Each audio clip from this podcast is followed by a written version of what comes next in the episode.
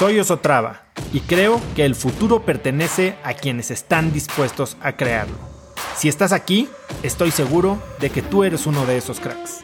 Una persona que toma acciones de impacto todos los días, que aprende y prueba cosas nuevas, que ataca sus miedos y sobre todo que vive la vida en sus propios términos. En episodios cortos te presento una serie de preguntas, conversaciones e ideas que te ayudarán a conocer lo que te mueve, ser mejor en lo que haces y vivir una vida más grande.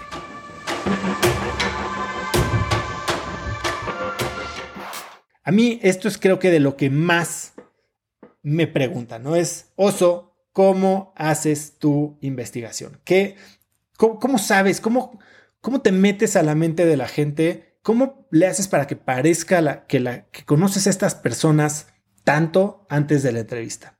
Y la verdad es que yo estoy convencido de que la hora de la entrevista, eso ya pasó. O sea, eso, si, la chamba ya está hecha. Cuando la gente está sentada enfrente de ti, todo lo que tienes que hacer es resolver tus dudas. La chamba, el verdadero trabajo, el verdadero heavy lifting y el verdadero valor de generación de contenido. Y ahí cada vez me voy a ir centrando más en las entrevistas, que es en lo que yo me, me he enfocado y más sé hacer, es en la investigación. Y para tener una buena investigación, creo que lo que tienes que pensar es que cualquier entrevista, al menos de podcast, es una o debe de ser como una plática entre mejores amigos. Es como gente que se sienta y platica de un tema que es de mutuo interés, pero con genuino interés de conocer la respuesta de la otra pregunta. El objetivo de una entrevista tiene que ser crear preguntas que generen respuestas y no uno de los errores mortales del entrevistador, no es demostrar que tú eres más fregón, que sabes más, que, que eres igual de experto que la persona que, que invitaste. Que eso es algo que, que uno es muy tentador, pero dos es muy fácil de lograr. Y les voy a decir por qué es tan fácil de lograr y por eso la gente sucumbe a esa tentación. Es como traer el acordeón a un examen. Vas a ir a platicar con alguien al que tú ya estudiaste de pe a pa. Es como si fueras un, un estafador que estudia a su presa y entonces sabe perfectamente qué sabor de helado le gusta y entonces, no sé si vieron una película de, de, Bill Murray que se llama El Día de la Marmota, Groundhog Day, y que pasaba lo mismo todos los días. Y entonces él quería ligarse a unas mujeres ahí. Y entonces intentaba todo todos los días y se llevaba mil cachetadones, pero al final tenía la fórmula secreta de que era exactamente lo que le gustaba a esta persona. Y entonces parecía que les leía la mente. Y entonces, claro que puedes darle a alguien todo lo que quieres si ya sabes qué es lo que quiere. Y claro que puedes saber la respuesta a la pregunta que le hiciste y utilizar los términos más elegantes del mundo si tú creaste el examen. Tú diseñaste esas preguntas, tú investigaste y ya sabes la respuesta muchas veces. Entonces, si lo que quieres es demostrar que sabes muchísimo, lo puedes hacer. Que eso hará que tu entrevista sea buena, lo dudo. Entonces, tu objetivo es encontrar las cosas que a tu entrevistado le interesan, que a ti te interesan y por ende le van a interesar a tu audiencia, y entonces simplemente jalar el hilo y abrir la puerta a que te resuelvan tus dudas. No pierdas la oportunidad de aprender. ¿Y cómo se logra eso? Bueno, yo hago muchas, muchas cosas.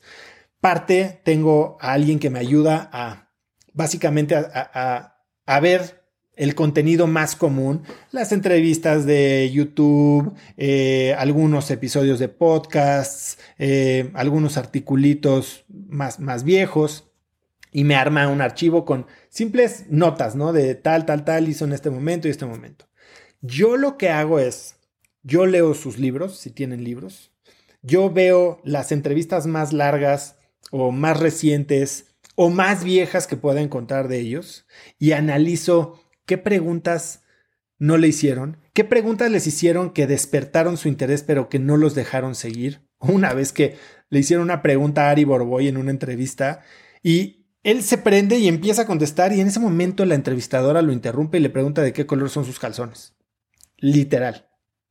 entonces dices, esta gente tiene tanto que decir y no los han dejado por preguntarles de qué color son sus calzones. Entonces, identifica qué historias quieren contar que no les han permitido contar. Escucha podcasts, ve sus entrevistas en YouTube. Lee artículos sobre ellos y no solo sobre ellos, lee artículos sobre sus temas. Porque si puedes identificar o si puedes llegar con dudas originales, si estás entrevistando a alguien que te interesa sobre un tema que te interesa, entonces seguramente tendrás preguntas originales que no son simplemente guiones. Tendrás una pregunta real que a la persona que está llegando al podcast para aprender de ese tema le va a responder una pregunta que ellos también tienen. Otra cosa que yo hago es leo sus redes sociales. Entonces, ve si tienen alguna frase. Y entonces a esa frase le puedes decir, oye, explícame qué estabas pensando en este momento, qué estaba pasando por tu cabeza, qué estaba pasando en tu vida, qué quisiste decir cuando dijiste esto. Eh, si le gustan, bueno, ciertas cosas. Imagínate que alguien es aficionado del ajedrez. Bueno, pues entonces estudia un poquito de ajedrez y tal vez puedes hacerle alguna pregunta sobre ajedrez. Estudia los temas que a ellos le interesan y entonces platícale sobre los temas que a ellos les interesan. Y algo que yo hago es hablo con gente que es cercana a ellos. Y creo que eso ha sido la mayor diferencia de cracks. Y eso no siempre lo puedes hacer, pero cada vez más, cada vez estás más cerca de alguien que conoce personalmente a quien será tu invitado. Y si puedes tener algo de color sobre tu invitado, como qué hobbies tiene, además de todo lo que ya se sabe de ellos, eh, por qué lo consideras una persona extraordinaria, eh, te ha contado alguna anécdota que normalmente no cuente, eh, qué has aprendido de él, o tiene algún mentor, o qué, problema o qué momento difícil sabes que ha pasado en su vida. No para que te cuenten el chisme, sino para que sepas por dónde abrirle la puerta a alguna historia que tu invitado te pueda contar. Tú lo que estás buscando es justo eso, que tu invitado cuente historias. No que te contesten sí, no, sí, no. Entonces tu labor es A, nunca hacer preguntas binarias de sí, no, sino hacer preguntas que, uno, pongan a pensar a tu invitado y dos, si ya sabes que hay una historia detrás de la respuesta que va a dar, que le dé la confianza para contarla. ¿Qué temas les gustan? Pero no hablan de ellos. ¿Qué temas les interesan a ellos? Y aprendes un poquito de ese tema. Si le gusta el, surf, pues entonces, oye, ¿dónde surfea? Y pues igual y tienes una historia de que tú también surfeaste ahí y tú eres malísimo, ¿no? Y qué, piensan ellos de eso. Eh, eh, ¿Qué lado de su, de su vida no recibe mucha atención. Tal vez es alguien que tiene un interés muy fuerte en la filantropía o en o tiene un hermano que hay que tener cuidado, ¿no? Con ciertos temas, pero un hermano con alguna discapacidad y eso hace que tenga un interés en ayudar a, personas con discapacidad. Eh, y, la verdad es que al final del día lo que quieres es que te ayude a resolver un problema que tú tienes. Se vale pedirle a este eh, invitado asesoría personal y tomarlo como un momento de, consultoría para ti, porque probablemente hay mucha más gente como tú detrás. Entonces, tu trabajo en este proceso de investigación es identificar en qué te puede ayudar a ti, en qué puede ayudar a la demás gente que te está oyendo y que tiene un perfil similar al tuyo y cómo puedes establecer esta conexión personal con tu invitado para que lo que suceda es justo lo que decimos una plática entre dos personas que tienen intereses comunes y que tienen interés de conocerse más y de responderse a sí mismos.